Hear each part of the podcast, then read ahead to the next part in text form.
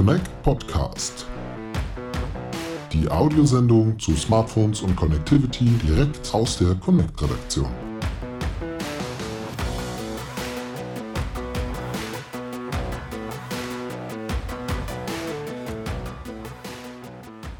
Herzlich willkommen, liebe Hörerinnen und Hörer, zu einer neuen Folge unseres Connect Podcasts. Ich bin wieder dabei, Lennart Holtkemper, Editor at Large bei Connect und ich habe meinen Kollegen Hannes Rükheimer wieder vors Mikrofon gezerrt. Hallo Hannes. Hallo in die Runde. Ähm, ja, heute soll es wieder mal ums Thema E-Mobilität gehen oder überhaupt einmal um das Thema E-Mobilität. Denn wir haben da eine ganze Batterie von E-Mobility-Apps getestet und E-Mobilität ist ja jetzt schon auch ja, die letzten Jahre richtig in, im Kommen, kann man so sagen. Die Elektroautos äh, werden immer häufiger verkauft, das Netz wächst und ja, Stichwort Netz, warum ähm, kümmert sich Connect eigentlich gerade um das Thema E-Mobilität? Und ähm, da haben wir im letzten Jahr schon äh, mit dem Ladenetztest einen Erstaufschlag hingelegt, weil wir nämlich festgestellt haben, dass Elektromobilität und Mobilfunk da auch so die ein oder andere Gemeinsamkeit hat. Richtig, Hannes? Du sagst es, Lennart, genau. Also ähm, zum einen sind wir natürlich auch alle große Mobilitätsfreaks. Wir machen ja auch Autotests und wollen da natürlich auch modern sein und an der Speerspitze dessen, wo die Industrie sich so hinbewegt. Und das ist eben ganz klar elektrischer Antrieb. Und zum anderen haben wir eben tatsächlich festgestellt, dass es jede Menge Überschneidungen gibt. Also so wie wir auch Mobilfunknetztests machen, haben wir jetzt eben schon zweimal einen Ladenetztest gemacht und auch App-Tests, die wir ja im Mobilfunk, also vor allen Dingen für die Mobilfunkanbieter und die Discounter, die sogenannten MVNOs, schon durchgeführt haben, die machen natürlich in der E-Mobilität auch sehr, sehr viel Sinn. Mhm. Genau, wir wollen also auch wieder im neuen Themenfeld E-Mobilität da einen komplett Rundumschlag machen, wenn man so möchte. Also quasi alle Service-Tests oder so, so, gut wie alle Service-Tests, die Connect so auch bei den Mobilfunkern durchführt, auf die E-Mobilität übertragen. Deswegen, ähm, ja, wie vorhin schon gesagt, den Ladenetztest haben wir das erste Mal 2020 durchgeführt und nun haben wir die E-Mobilitäts-Apps uns vor die Brust genommen, weil die Apps sind ja nun mal ein ein unverzichtbares Tool eigentlich für alle Elektroautofahrer. Und ähm, die haben wir nun nicht nur auf Funktionen, sondern auch auf Sicherheit getestet mit unserem Partner Umlaut. Hannes, wieso soll ich denn mir überhaupt als E-Autofahrer eine E-Mobility-App herunterladen? Welche Vorteile bringt mir so eine App? Ich würde sogar sagen, du kommst ohne nicht wirklich weit.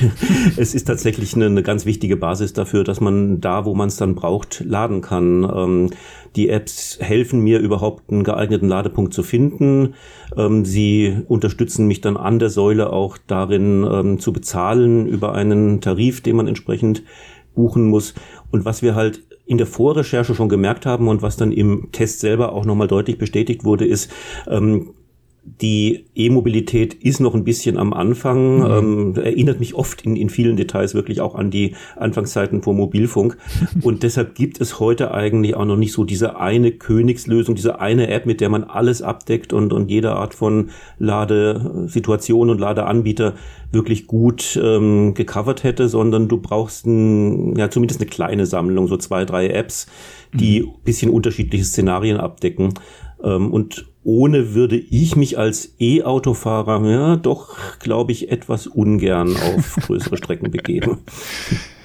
Ähm, wieso? Also welche Funktionen kann ich denn da erwarten in der App oder in einer von den also auf jeden Fall Ladepunkte suchen, was ja trivialer klingt, als es de facto ist, weil du musst ja ähm, schauen, ähm, was brauche ich, welche Art von Stecker hat mein Auto, mhm. ähm, kann mein Auto schnell laden, brauche ich jetzt, will ich jetzt eine Schnellladesäule, ähm, wenn ich jetzt irgendwie zum Einkaufsbummel in der Stadt unterwegs bin, ist das nicht so entscheidend, da kann ich natürlich auch an eine sogenannte AC-Säule, also an eine von denen, die typischerweise in den Städten äh, stehen, mein Auto dranhängen. Und wenn das da drei, vier Stunden hängt, dann geht da auch schon ganz gut Energie rein, aber wenn ich natürlich auf der Autobahn unterwegs bin und eigentlich gerne möglichst schnell wieder weiterkommen möchte, dann brauche ich eine Schnellladesäule, die muss dann passen, ähm, technisch passen und ich muss dort halt auch zahlen können, weil sonst äh, kann ich zwar mein Kabel anstecken, aber es fließt kein Strom. Und das kann ich dann auch alles über die App. Also ich kann mich sowohl zu einer Säule hin navigieren, ähm, die halt erstmal per Karte finden, als auch dann über die App dann direkt an der Säule ja meine Tankfüllung Strom bezahlen sozusagen. Ganz genau. Also das ist die Grundfunktion. Und jetzt sind wir aber schon ein bisschen so auch bei den Kriterien, die wir uns da angeschaut haben. Wie führt mich so eine App denn dahin? Es gibt welche, bei denen ist die Navigation mit integriert. Das ist natürlich ganz charmant, weil wenn dann auch noch ein Elektroauto hinterlegt ist, dann hat die App zumindest eine grobe Vorstellung davon, wie ist denn meine Reichweite, mhm. wann brauche ich wieder einen Ladestopp. Mhm. Andere Apps, die meisten eigentlich in unserem jetzigen Testfeld, übergeben einfach die Koordinate der Ladestation, die ich mir vorher ausgesucht habe, an die systemeigene Navigation, also an Google Maps auf Android oder an Apple Maps.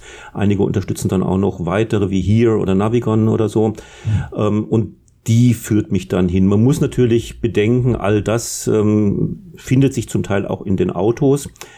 Aber ähm, da habe ich dann im Augenblick zumindest, obwohl die Autohersteller da auch hinwollen, das Problem, dass ich ähm, über die Bordsysteme nicht bezahlen kann. Also die sagt mir zwar im Zweifelsfall, da und da ist eine Ladestation, aber ähm, spätestens für den eigentlichen Ladeprozess brauche ich dann doch eine App. Das heißt, ich ähm, ja, halte mein Handy einfach an die Säule. Das Handy registriert mich als Nutzer der App und dann kann ich quasi schon loslegen mit Laden. Im Idealfall, das ist das, was wir RFID-Authentifizierung nennen. Es gibt auch andere Varianten mit QR-Codes oder zum Teil mhm. wird auch einfach über die App und das Back äh, Netzwerk ähm, der Anbieter die Säule freigeschaltet. Also das sagst du dann in der App, ich bin jetzt an der Säule Nummer sowieso und würde jetzt gerne starten zu laden. Und wenn dann die Säule feststellt, ja, da hängt auch ein Auto dran und ein Kabel, dann und, und der User ist über seine App entsprechend authentifiziert, dann geht's los mhm. mit, mit dem Stromfluss. Gut, und ähm, kann ich dann auch einsehen, wenn jetzt mal eine Säule außer Betrieb ist oder irgendwelche Störungen vorliegen? Gibt es da so eine Art Nutzernetzwerk bei den Apps? Auch ein wichtiges Kriterium. Also das äh, soll so sein und das ist eigentlich überall auch vorgesehen. Ähm, es steht und fällt natürlich damit, wie diese Netzwerke ähm, funktionieren, ob sie sichere Daten liefern. Das machen nicht Nutzer, sondern das passiert schon über die Anbieter, äh, die sogenannten CPOs, also die Charge Point Operators selber. Ähm, ja, und das klappt mal und mal auch weniger irgendwie. Also das haben wir in der Praxisphase des Tests auch festgestellt dass es zwar in der Regel schon Informationen gibt, diese App ist, die, diese Säule ist gerade ähm, defekt, aber es kommt halt leider trotzdem vor, dass du zu einer hinfährst und dann erst dort vor Ort feststellst, mhm. dass irgendwas nicht tut und das wurde dir dann nicht vorher von der App gemeldet. Ja, klingt ärgerlich, wenn ich dann gerade da mit dem letzten bisschen Strom hingerollt bin und dann ist auf einmal die Säule defekt oder gerade außer Betrieb, großes Update kommt und dann muss ich natürlich schnellstmöglich irgendwo eine Alternative auftreiben bevor ich da einfach ja liegen bleibe sozusagen. Also das Gute in solchen Situationen, um da auch ein bisschen die Sorge zu nehmen, weil das ist ja so das, was, was gerade Leute, die keine Erfahrung mit Elektromobilität haben, auch immer dann im Vorfeld befürchten und, und sich in schlimmsten ähm, Dimensionen ausmalen. Äh, zum einen ähm, in diesen typischen Ladeparks, also gerade wenn ich auf, auf Fernstrecken unterwegs bin und irgendwo bei der Autobahnraststätte rausfahre, sind in der Regel unterschiedliche Anbieter vertreten. Mhm. Also da hat man dann durchaus neben der Säule vom Anbieter A auch nochmal eine vom Anbieter B.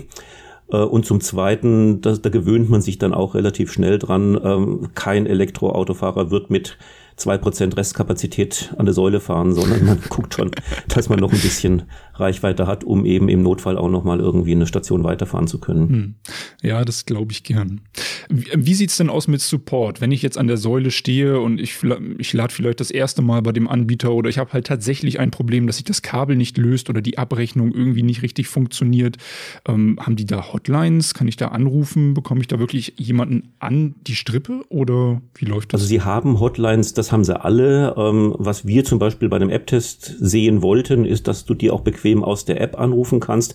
Also dass das wenigstens als Telefonlink mhm. ausgeführt ist. Das sind ja zum Teil auch wirklich nur Komfortaspekte, ob ich eben mit einem Tipp dann quasi in der ähm, Hotline-Schlange drinnen bin oder ob ich erst mit Copy und Paste eine Nummer in meine Telefonoberfläche übertragen muss, was ja wirklich unnötig ist. Mhm. Ähm, wir haben auch ein paar andere Kriterien noch angeschaut. Rückrufbitten zum Beispiel äh, gab es jetzt tatsächlich bei den sieben, die wir im aktuellen Test angeschaut haben, nicht. Ist aber natürlich im Prinzip auch nochmal eine sinnvolle Maßnahme, die man im anderen Kontext oder auch bei, bei anderen Anbietern im Mobilfunksektor hatten wir es zum Beispiel auch gut nutzen kann. Und es gibt ein paar weitere Service-Optionen. Da fand ich es ganz cool, dass ein Anbieter tatsächlich auch WhatsApp anbietet Ach. und ein anderer zumindest eine Chat-Funktion in seine App integriert hat. Das sind mhm. moderne Sachen, die wir dann natürlich auch mit weiteren Punkten belohnt haben. Ja, also hört sich schon mal recht modern an, das Ganze. Ähm, ja, das war so ein, so ein kleiner Einblick in die Funktionalität und den, und den Service der Apps. Natürlich kann ich dann auch entsprechend bezahlen. Und da sind wahrscheinlich einfach die Standardmöglichkeiten gegeben, oder? So Kreditkarte und Co. Genau, also ja, es gab schon deutliche Unterschiede. Also insbesondere wir, wir hatten E.ON und EWE e als klassische Energieversorger, NBW auch, aber die haben es tatsächlich ein bisschen besser gelöst. Aber vor allen Dingen die erstgenannten E.ON und EWE, e, die verknüpfen ihre Apps halt wirklich mit einem Stromliefer oder mit einem Autostromvertrag aus ihrem eigenen Angebot und den kann man dann auch tatsächlich nur über ah, okay. Bankeinzug bezahlen. Bei den anderen Anbietern haben wir dann mindestens noch Kreditkarte dabei gehabt. Ähm, oder zum Teil auch, wobei da wird's dann wirklich schon mhm. dünn, PayPal, was natürlich jetzt auch wieder für Connect-Leser vielleicht besonders nah an der Lebenswirklichkeit ist. Ja, und wenn ich denn diese ganzen Daten, auch gerade was das Bezahlen anbelangt, in der App hinterlege, dann ist es natürlich auch wichtig, dass die dort sicher hinterlegt werden. Deswegen haben wir uns wieder unseren Partner Umlaut ins Boot geholt und Umlaut ähm, führt ja auch schon die Sicherheitstests äh, unserer anderen Service-App-Vergleiche durch. Und was hat Umlaut denn hier jetzt genau getestet bei den Apps? Also es gibt ja ein Standardprogramm, das sich Umlaut bei App-Tests, die wir gemeinsam durchführen, anschauen. Das wurde auch hier genutzt genutzt. Das hat im Prinzip vier Module. Da geht es zum einen um den Schutz persönlicher Daten. Also gerade was du auch sagst, dass eben so Dinge wie ähm, Zahlungsmittel, Logins, Name, Adresse und so weiter halt gesichert sind und dass man da nicht ohne weiteres mhm. von außen dran kommt. Dann Modul 2 ist die Verbindungssicherheit, also ist auch der Datenverkehr zwischen der App und den Servern der Anbieter verschlüsselt und nutzt der moderne Verfahren zur Authentifizierung. Dann gibt's so einen Block, der nennt sich äh, Integritätsverlust und Rechteauswertung. Das ist ein bisschen Programmiererdenke. Also ähm, gibt es Tricks, wie ein Hacker ähm, im Prinzip, obwohl die App äh, zumacht, obwohl die App die Daten schützt, trotzdem da irgendwie drankommen kann, indem er zum Beispiel eben äh, sich als Eindringling Benutzerrechte verschafft, die er eigentlich mhm. nicht haben dürfte. Und das vierte Modul nennt sich ähm, Absicherung des App-Quellcodes, Secure Code Practices, sagt Umlaut dazu. Ähm, also wie gut haben die Programmierer auch wirklich so klassische Richtlinien beherzigt, dass ähm, man nicht über irgendwelche Hintertüren oder irgendwelche Tricks doch an die Apps rankommen kann und dass man sie klonen kann und aus dem Klonen dann irgendwelche Daten auslesen und so weiter. Das sind die vier Schwerpunkte, die da untersucht werden. Klingt sehr umfangreich. Ähm, ja, wir haben wieder 1000 Punkte vergeben, Hannes, oder? Auf unseren Test und da hat die Sicherheit nun die Hälfte ausgemacht, korrekt? So ist es und das haben wir auch sehr bewusst getan, weil wir einfach, wie du ja eingangs auch schon gesagt hast, der Meinung sind, wann immer es um ähm, Bezahlfunktionen geht, wann immer persönliche Daten eine Rolle spielen. Mobilitätsdaten sind ja auch nochmal besonders kritisch. Ich will ja jetzt auch nicht, dass irgendwelche Hacker irgendwie auf äh, sehen können, wo ich rumfahre oder im schlimmsten Fall irgendwie auf, auf die Systeme von meinem Auto draufkommen. Dementsprechend ist uns das schon die Hälfte der mhm. Gesamtpunktzahl wert gewesen. Ja, dann lass uns doch mal über die Platzierungen sprechen. Welcher Anbieter hat gewonnen, beziehungsweise welche Anbieter ähm, waren überhaupt mit im Test? Genau, also wir haben sieben Anbieter insgesamt uns angeschaut. Davon sind drei klassische Energiebetreiber, das ist NBW, E.ON und EWE. Mhm.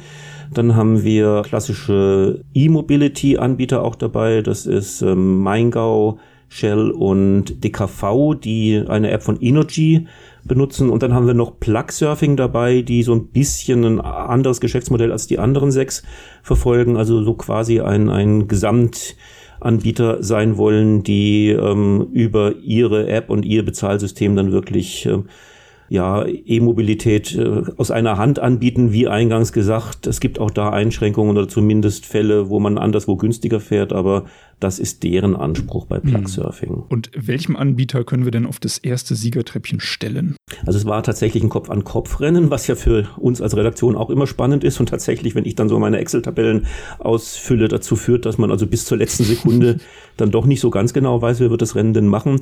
Das äh, Kopf-an-Kopf-Rennen fand statt zwischen NBW, und Plugsurfing. Mhm. Und knapp mit drei Punkten Vorsprung hat dann gewonnen Tusch NBW.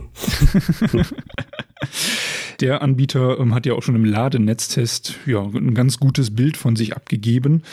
Ähm, nun schaue ich hier gerade selber auch in die Tabelle rein und sehe, okay, ENBW hat gewonnen und die Bestnote ist ein Gut. Ähm, Warum haben wir da keinen, also warum gibt es keine sehr guten Apps? Ähm, lag das da an der, an der Funktionalität, an der Sicherheit? Wie war so das Testfeld da? Also sowohl als auch, äh, was du gerade gefragt hast, sowohl unsere Funktionalitätsbewertung als auch die Sicherheitsbewertung haben jeweils noch ein bisschen Luft nach oben gezeigt. Mhm. Das ist bei der Sicherheit, muss man es ein bisschen kommentieren. Ähm, nicht so, dass da jetzt kritische Sicherheitslücken wären und wir sagen und, und wie die Hände über den Kopf zusammengeschlagen haben und gesagt haben, das, das kann man nun wirklich überhaupt niemandem ähm, zumuten und, und empfehlen, diese Apps zu benutzen. Es sind äh, zum Teil formale Dinge, wo Umlaut einfach sagt, da wäre es besser, wenn von der Library XY wirklich die allerneueste Version mit eingebunden okay. wäre oder wenn diese oder jene Programmierrichtlinie hundertprozentig ausge ähm, füllt oder, oder beherzigt worden wäre. Dementsprechend haben wir tatsächlich äh, ein sehr gut bei den Sicherheitstests und das ist Plug Surfing mhm. und ansonsten sehr viele gute und einen, der das gut knapp verpasst hat und nur ein Befriedigen gekriegt hat, das ist Maingau. Mhm. Wie immer bei unseren Sicherheitstests nimmt Umlaut zu diesen Her oder hat auch schon ähm, Umlaut zu diesen Herstellern Kontakt aufgenommen und geht mit denen jetzt in Deep Dive Sessions, die äh, Punkte durch, die sie gefunden haben, um eben auch zu helfen, diese verbliebenen letzten Schwächen und, und konzeptionellen Lücken zu schließen. Ähm, gleichzeitig ist es aber tatsächlich auch so, dass wir auch in unserer Funktionalitäts- und Handhabungsbewertung schon noch Luft nach oben sehen. Das ist mhm. beides nicht ganz untypisch. Also wir gucken uns diese App-Kategorie zum ersten Mal an. Und ähm, das haben wir oft erlebt, dass dann tatsächlich äh, beim ersten Test das Testfeld noch nicht so ganz die obersten Punkte Ränge erklimmt, was dann aber, wenn man es ein Jahr später macht und wir eben mit den Herstellern dann auch irgendwie die Ergebnisse uns angeschaut haben und die sich auch ein bisschen sagen lassen, was aus unserer Sicht vielleicht doch auch noch wichtig wäre, ähm, sich dann schon wieder verändern kann. Also insofern hoffen wir ja auch immer ein bisschen drauf, dass wir den Markt da auch unterstützen und befördern und äh, ja, mal schauen, ob es in einem Jahr vielleicht dann auch mal ein erstes sehr gut in der Gesamtwertung gibt. Also gerade bei der Funktionalität gab es ähm, entsprechend ja relativ große Unterschiede, oder? Also wenn ich mir jetzt gerade so die Schlusslichter anschaue, ähm, das sind in dem Fall E.ON und EWE, e, wo hat es da denn gehakt? Also die Energieanbieter, insbesondere die, ja, doch eigentlich nur die beiden letztgenannten, NBW, wie gesagt, sieht sich da ein bisschen oder, ist da insgesamt ein bisschen offener. Ähm, die sind halt schon sehr ihrem eigenen Geschäftsmodell verhaftet. Das siehst du an so Details, wie dass du nicht nach kostenlosen Ladepunkten suchen kannst, dass du keine anderen Ladepunkte mit einbinden kannst als die eigenen Angebote dieser Energiekonzerne oder auch an so Aspekten wie, ähm, kann ich einen Ladepunkt reservieren? Das kann jetzt im Augenblick noch gar keiner. Es ist aber eine Forderung, die wir haben, weil es natürlich aus der Praxis schon sinnvoll wäre, wenn man sagen könnte, ich mhm. bin jetzt irgendwie in einer halben Stunde an der Autobahnraststätte sowieso und möchte dann da auch sicher einen Ladepunkt haben. Allerdings da äh, ist noch einiges an, an Entwicklungsarbeit bei den Anbietern zu leisten, dass das dann auch funktioniert. Das heißt, ich ähm, kann mir die Apps jetzt von E.ON und EWE e trotzdem runterladen. Wenn ich halt Kunde bin, dann bin ich halt sehr in deren Modell gefangen, was ja dann als Kunde vielleicht teilweise auch gar nicht so schlimm ist. Aber ich muss es halt vorher wissen, richtig? Genau, es geht sogar so weit und da wird es dann natürlich wieder interessant, dass diese Energiekonzerne zum Beispiel auch Wallboxen in der App mit äh, verwalten können, die du über sie bezogen hast und die du mit ihren Stromtarifen bespielst. Und dann hast du eine sehr schöne Gesamtübersicht, wo habe ich denn geladen, wann zu Hause, wann unterwegs, wie viel Energieverbrauch insgesamt und so weiter. Das ist interessant, um ein Gefühl für den Verbrauch zu bekommen. Das ist für Leute, die Kosten in irgendeiner Form abrechnen können, ob jetzt gegenüber dem Arbeitgeber oder als Selbstständige gegenüber dem Finanzamt hilfreich. Also insofern, es gibt schon auch Gründe, sich diese Apps anzuschauen oder, oder zu installieren. Wie gesagt, ähm, ich denke, es läuft bei den allermeisten Elektromobilisten darauf raus, dass man, so habe ich zumindest, einen kleinen Ordner auf seinem Phone hat und da stecken dann halt so drei, vier davon drinnen. Ja, Hannes, das hört sich doch schon ganz gut an. Also Verbesserungen gibt es viel, immer noch, ähm, aber das ist ja, glaube ich, bei jedem Themengebiet so und bei jedem Feld und gerade auch, wenn es jetzt so ein neues Thema ist, wo sich die Hersteller vielleicht auch erstmal ein bisschen finden müssen und auch erstmal warten müssen, äh, dass es genügend ja, Nutzerfeedback gibt zu den Apps, um das dann neu und besser umzusetzen. Was ist denn so dein Fazit von der ganzen Geschichte, Hannes?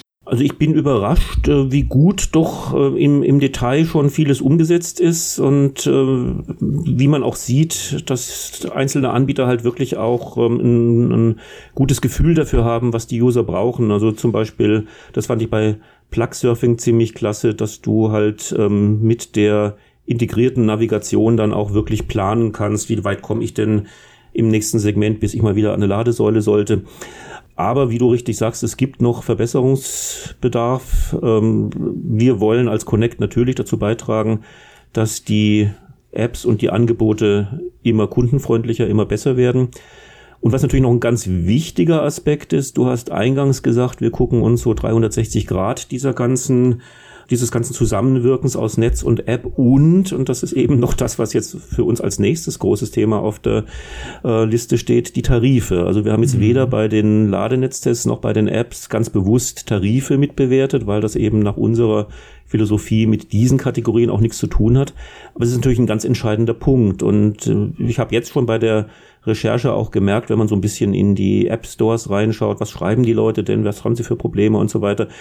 Die, die meisten, die irgendwie verärgert sind, die ärgern sich einfach über zu teure Tarife, insbesondere mhm. weil jetzt gerade äh, sicherlich auch im, im Rahmen der CO2-Bepreisung und also der, der, der Stromsteuern und so weiter, die da mit dranhängen, äh, doch sehr viele Anbieter ihre Preise erhöht haben. Und das ist jetzt sicherlich das nächste, was wir als Connect mal ein bisschen genauer unter die Lupe nehmen werden. Genau, und das machen wir auch. Das ist auch schon fest eingeplant bei uns im Jahresplan, dass wir da einen Blick auf die Tarife werfen. Aber das nochmal, äh, liebe Hörer, als Hintergrund. Ähm, wenn Sie jetzt äh, schon eine App haben und da vielleicht auch nicht so zufrieden sind, dann wichtig zu wissen, wir haben die Tarife hier ja, wie Hannes gerade gesagt hat, nicht mitbewertet. Und da gibt es sicherlich auch den ein oder anderen, vielleicht auch größeren Reibungspunkt, was da die Preise angeht. Aber das dann ganz einfach im nächsten Podcast zu E-Mobility. Und ähm, ja, Hannes, dann erstmal vielen lieben Dank an dich, dass du uns das Thema E-Mobility Apps heute ein bisschen näher gebracht hast und uns den Test vorgestellt hast. Sehr, sehr gern. Und dann wünsche ich dir noch einen schönen Tag und Ihnen auch, liebe Hörer. Bis denn. Da schließe ich mich an.